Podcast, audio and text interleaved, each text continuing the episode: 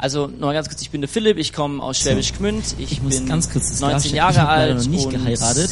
Das war die andere Schwester von der Chrissy, bei aber es kommt bestimmt auch noch in bald. Weinstadt. Genau, und wie gesagt, noch nicht der Schwager von Manu, aber vielleicht bald, genau. Aber ich hoffe Thema. Begegnung. Ähm, Begegnungen sind was, Ja. was wir unser ganzes Leben lang haben. Also erstmal vielen wir Dank ans Lobpreisteam. Das Leute war jeden mega Tag. schön. Ich wollte eigentlich gar nicht aufhören. ein Teil von unserem. Leben. Ich es ist schade, dass Und es gibt aber Oh ja. unterschiedliche Begegnungen. Ähm, Es genau. gibt Begegnungen, Ich würd auf gern noch wir uns freuen. Zum Beispiel, wenn wir einen alten wir Freund wiedersehen nach wir langer Zeit, wenn wir die Familie sehen, wenn wir. Wir heimkommen, dir, wenn wir den Partner sehen. du in unsere Mitte Ähm, bist, dass du uns begegnest. es sind einfach Begegnungen, auf die wir- auf die wir einfach uns freuen. das zu tun, was du heute tun Dann gibt es. Begegnungen, auf die bereiten wir uns bewusst vor.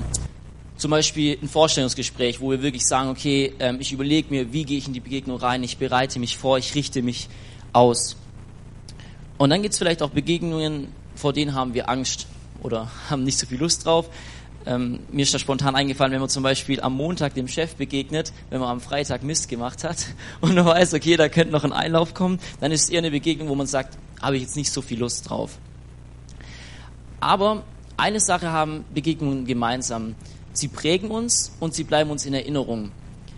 Jetzt meine ich natürlich nicht so eine Begegnung wie zum Beispiel, dass man am Postboden oder so vorbeiläuft, auch wenn das vielleicht manchmal prägend sein kann. Aber ich meine Begegnungen wirklich, wo wir sagen, hey, ja, das, das bleibt mir in Erinnerung. Und das sind Dinge, die uns, wie gesagt, prägen.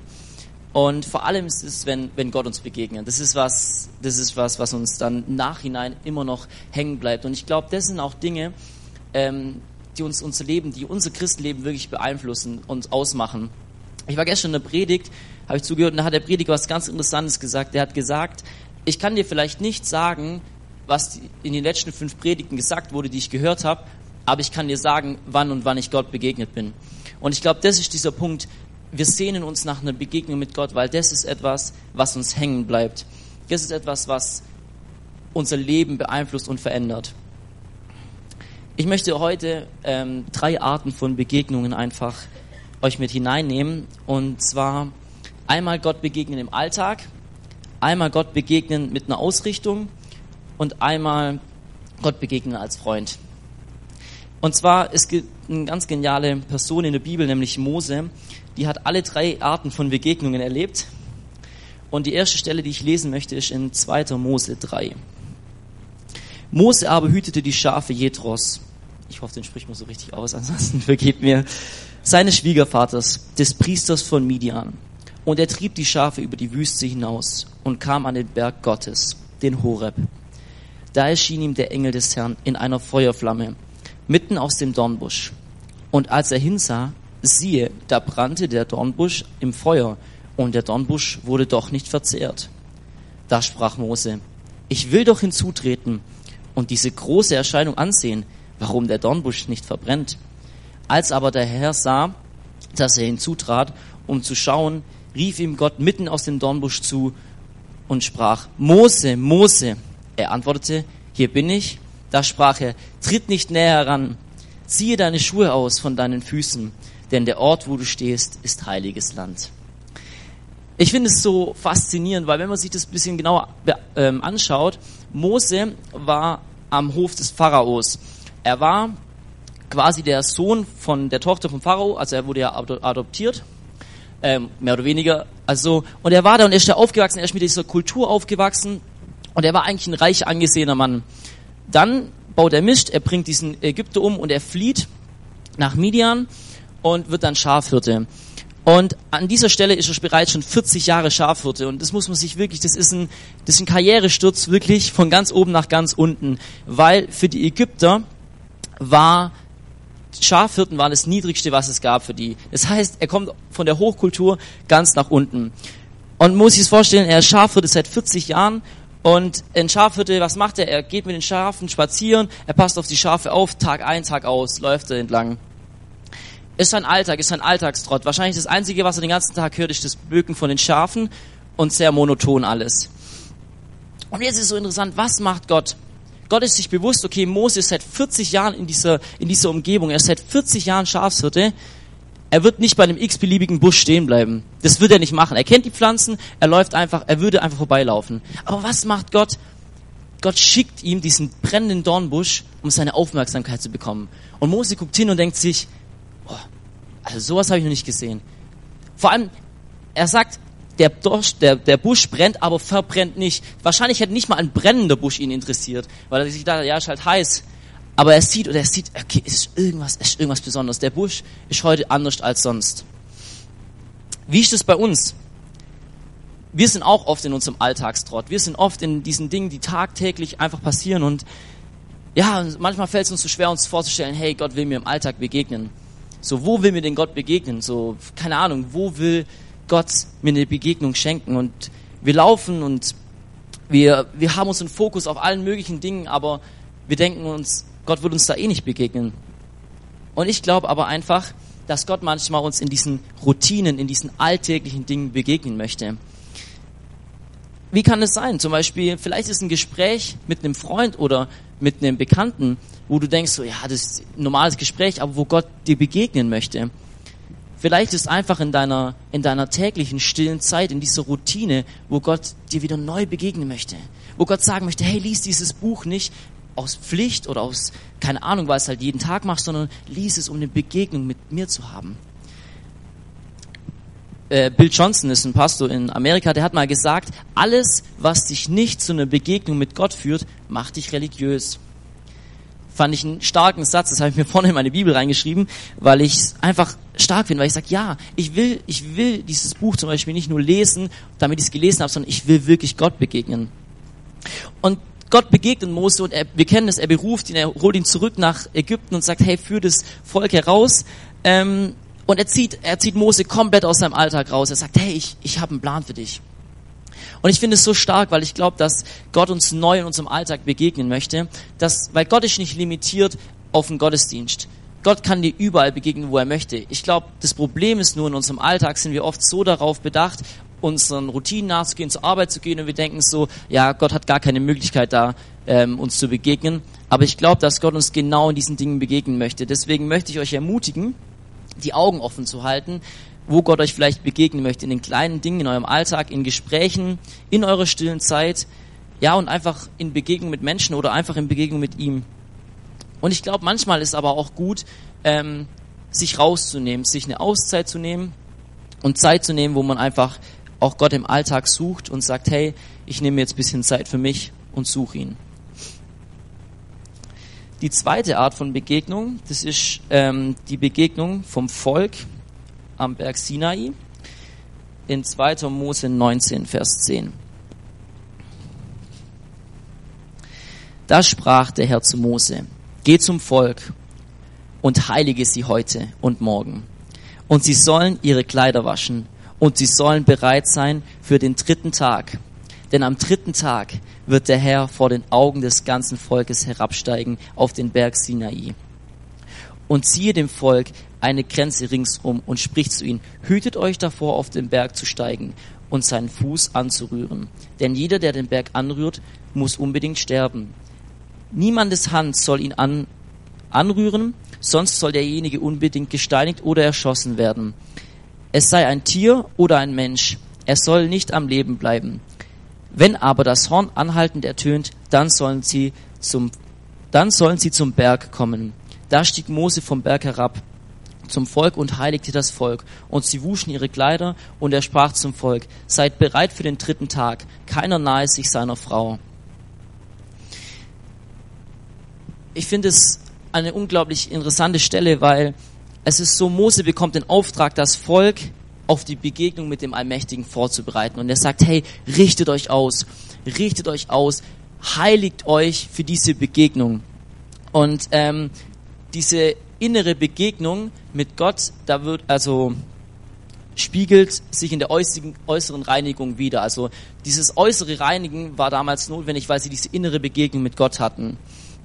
Und ähm, ich meine, heute ist bei uns ein bisschen anders. Wir wissen, okay, durch Jesus Christus, ähm, durch den Glauben an ihn sind wir mit Gott versöhnt und unsere Sünden sind uns vergeben und wir haben diese, diese Reinigung ähm, innerlich erlebt, wenn wir ihn angenommen haben. Aber ich glaube trotzdem, dass es ein gutes Beispiel für uns sein kann, uns auszurichten, uns auf eine Begegnung mit ihm auszurichten. Ähm, dieses Volk war so fokussiert, es war so gespannt in Erwartung, hey, der Allmächtige wird kommen, der Allmächtige will, dass wir hinzutreten, dass wir an diesen Berg hinzutreten und ihn erleben. Ähm, es war unglaublich spannend für sie. Ich kann mir richtig vorstellen, diese, diese Spannung, die, die in der Luft lag. Wie ist es bei uns? Ich musste dran denken, ähm, wie so manchmal so ein typischer Sonntagmorgen ablaufen könnte. Man denkt an alles, nur nicht an Gottesdienst. Man denkt so, oh, was ziehe ich jetzt noch schnell an? Oder, oh, ich bereite noch das Essen vor, an das man dann die ganze Zeit denkt, wenn man im Gottesdienst sitzt, dass es ja ähm, rechtzeitig fertig wird.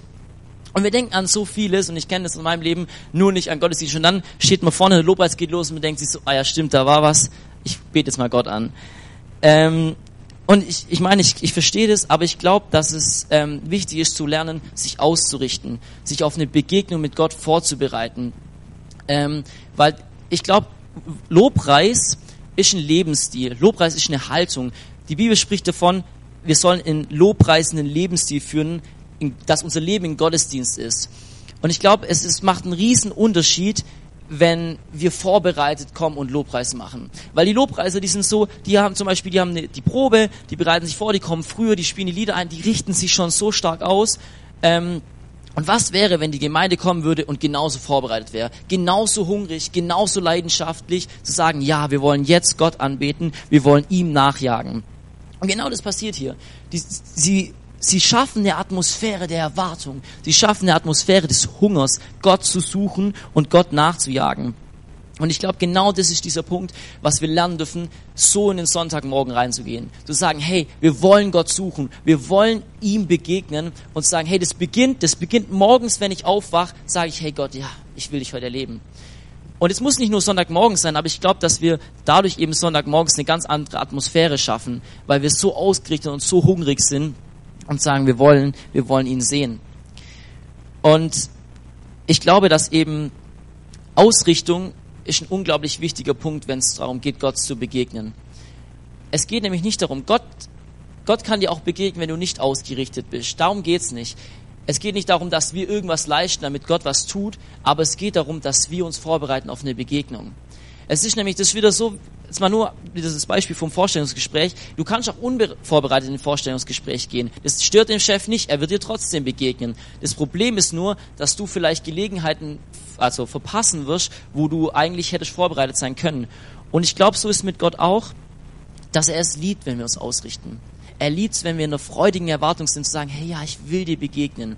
Ich will dich sehen. Ich habe diesen Hunger, dich zu erleben. Weil ich glaube, es ist einfach so, ähm, wenn wir einem Freund begegnen und er sich mega auf uns freut, aber wir zeigen ihm so, ja, keine Ahnung, eigentlich bin ich mit dem Kopf noch ganz woanders. Das ist einfach allein schon menschlich nicht wertschätzen. Und ich glaube, dass Gott es liebt. Er liebt es, wenn wir ihn einfach nachjagen und wenn wir so eine Sehnsucht nach ihm haben, ihm zu begegnen. Und jetzt die dritte, der dritte Punkt. Gott begegnen wie einem Freund ist meine absolute Lieblingsstelle von den drei. Ich finde alle gut, aber die finde ich besonders gut. Ist schon 2. Mose 33. Also 2. Mose kann ich echt empfehlen zu lesen, ist unglaublich starkes, starkes Buch. Genau. Und zwar ähm, ab Vers 7. Mose aber nahm das Zelt und schlug es sich außerhalb des Lagers auf, fern von dem Lager. Und er nannte es Zelt der Zusammenkunft oder auch Zelt der Begegnung. Und so geschah es, dass jeder, der den Herrn suchte, zum Zelt der Zusammenkunft hinausgehen ähm, musste, das außerhalb des Lagers war. Und es geschah, wenn Mose hinausging zu dem Zelt, dann stand das ganze Volk auf und jedermann blieb stehen am Eingang seines Zeltes und sah Mose nach, bis er in das Zelt hineingegangen war. Und so geschah es, wenn Mose in das Zelt hineinging, so kam die Wolkensäule herab und stand am Eingang des Zeltes. Und er redete mit Mose. Und wenn das ganze Volk die Wolkensäule am Eingang des Zeltes stehen sah, dann standen sie alle auf und vereinigten sich, jeder am Eingang seines Zeltes. Und der Herr redete mit Mose von Angesicht zu Angesicht, wie ein Mann mit seinem Freund redet. Und er kehrte wieder ins Lager zurück. Aber sein Diener Josua, der Sohn Nuns, der junge Mann wich nicht aus dem Inneren des Zeltes. Wow.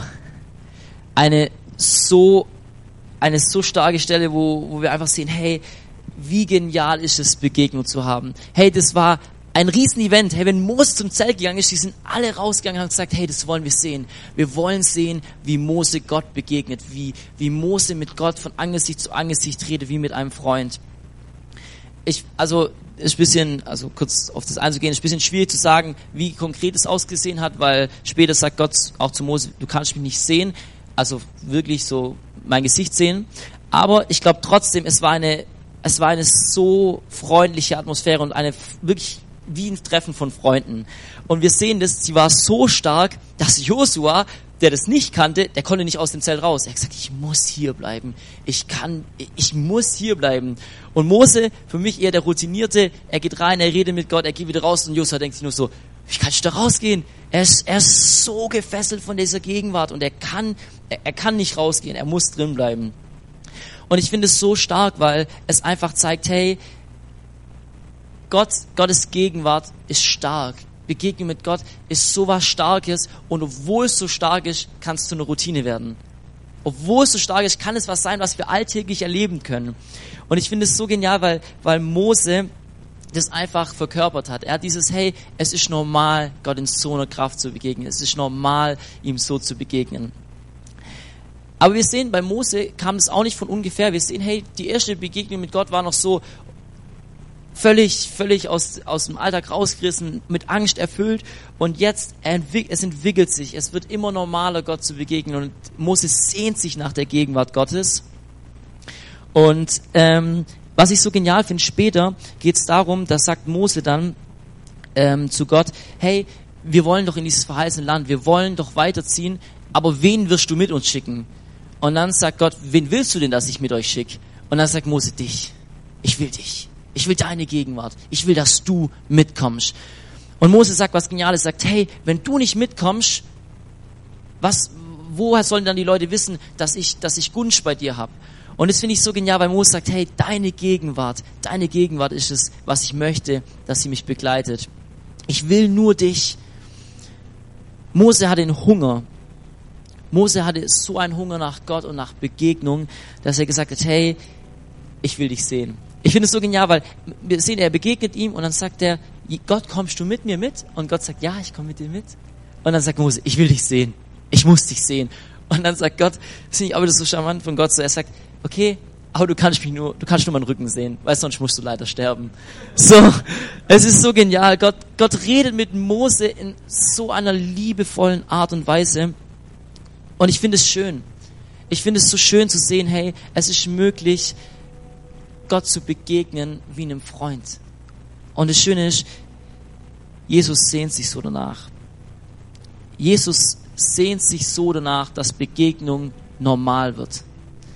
Für ihn ist es normal, uns zu begegnen. Ich glaube, nur für uns ist es manchmal ähm, herausfordernd oder speziell. Aber er sehnt sich danach.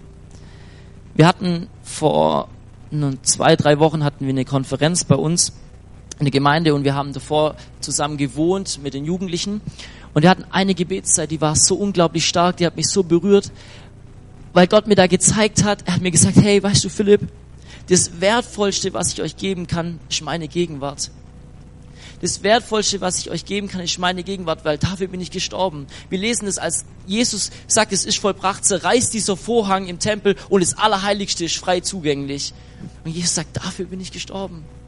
Weil ich mich seit dem Sündenfall so nach, nach Beziehung mit euch gesehnt habe, dass ich alles in die Wege geleitet habe, um wieder in Beziehung mit euch zu treten. Deswegen Gegenwart, Begegnung mit Gott ist das Wertvollste, was er uns geben kann. Und er gibt es uns gern. Und ich möchte uns alle ermutigen, ich nehme mich da nicht raus, nicht zu beschäftigt sein im Alltag, nicht zu beschäftigt zu sein an einem Sonntag, wo es darum geht, sich auszurichten, sondern zu sagen, ja Gott, wir wollen dir begegnen. Wir wollen dir begegnen. Wir glauben, dass Begegnung mit dir so normal sein kann, wie wenn wir einem Freund begegnen. Wir glauben, dass Begegnung uns einfach am Leben auch erhält. Es gibt eine Parallelstelle ähm, in 1. Äh, Könige, kann es euch genau sagen, falls es interessiert. 1. Könige, äh, wo habe ich es 1. Könige 19, wo Elia sagt, Gott, ich will nicht mehr. Gott, ich kann nicht mehr. Gott, ich höre auf. Ich will nicht mehr leben. Sie haben alle Propheten umgebracht. Elia ist noch einer als einer der wenigen übrig. Und er sagt, Gott, ich fertig, ist aus. Und Gott sieht, ah, ich weiß, was du brauchst, mein Sohn. Du brauchst Begegnung. Du brauchst Begegnung mit dem Mächtigsten. Und es ist interessant, Gott kommt im Erdbeben, Gott kommt im Feuer, also nee, also es kommt ein Erdbeben, es kommt ein Feuer und Gott ist nicht in dem drin. Und dann kommt dieses Säuseln, es sagt dieses leise Flüstern. Gott kommt nicht hart. Gott kommt nicht mit Wucht, wenn er seinen Freunden begegnet. Nein, er kommt in einer zarten Art und Weise. Gott möchte dein Herz heute berühren und Gott möchte dir begegnen. Ich glaube, dass es Gott mega auf dem Herzen hat, uns heute zu sagen, hey, ich will dir begegnen, egal wo du gerade stehst, egal wie gut oder schlecht es dir geht, egal wie nah oder fern du dich von mir fühlst, ich bin da. Ich will dir begegnen. Und alles, was es braucht, ist einfach zu sagen, ja, ja, ich öffne mein Herz. Ich glaube, wichtig zu verstehen ist, Begegnung kann verschieden aussehen. Gott hat verschiedene Möglichkeiten, wie er uns begegnen kann und begegnen möchte. Ich glaube, es geht nur darum, dass wir uns ausrichten, dass wir unser Herz aufmachen und er wird den Rest tun. Er wird sein Übriges tun.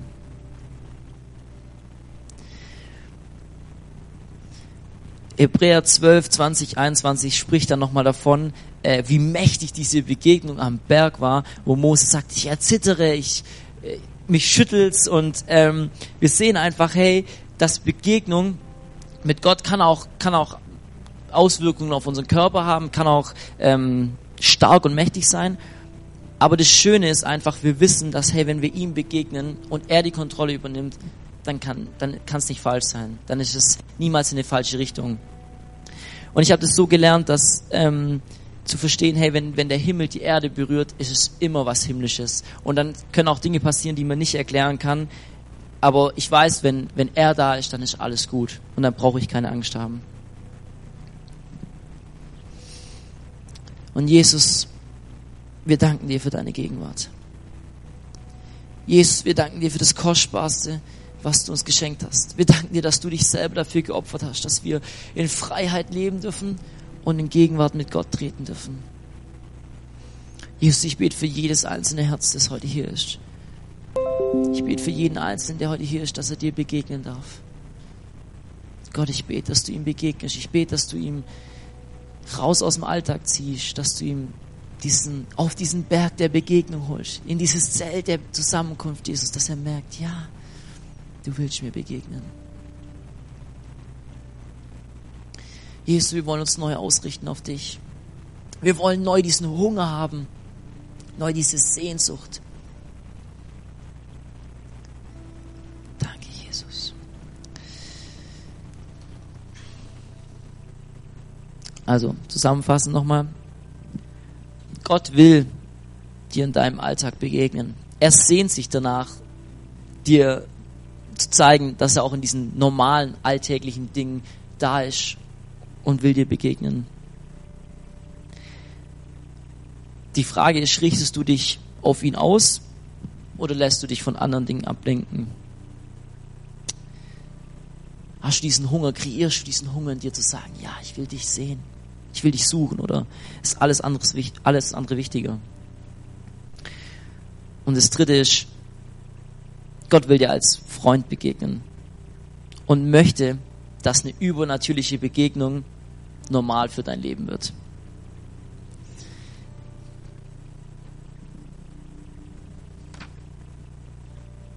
Ich finde es so schön. Gott wartet auf dich. Gott wartet auf uns. Es ist nur die Frage, wie wir darauf reagieren.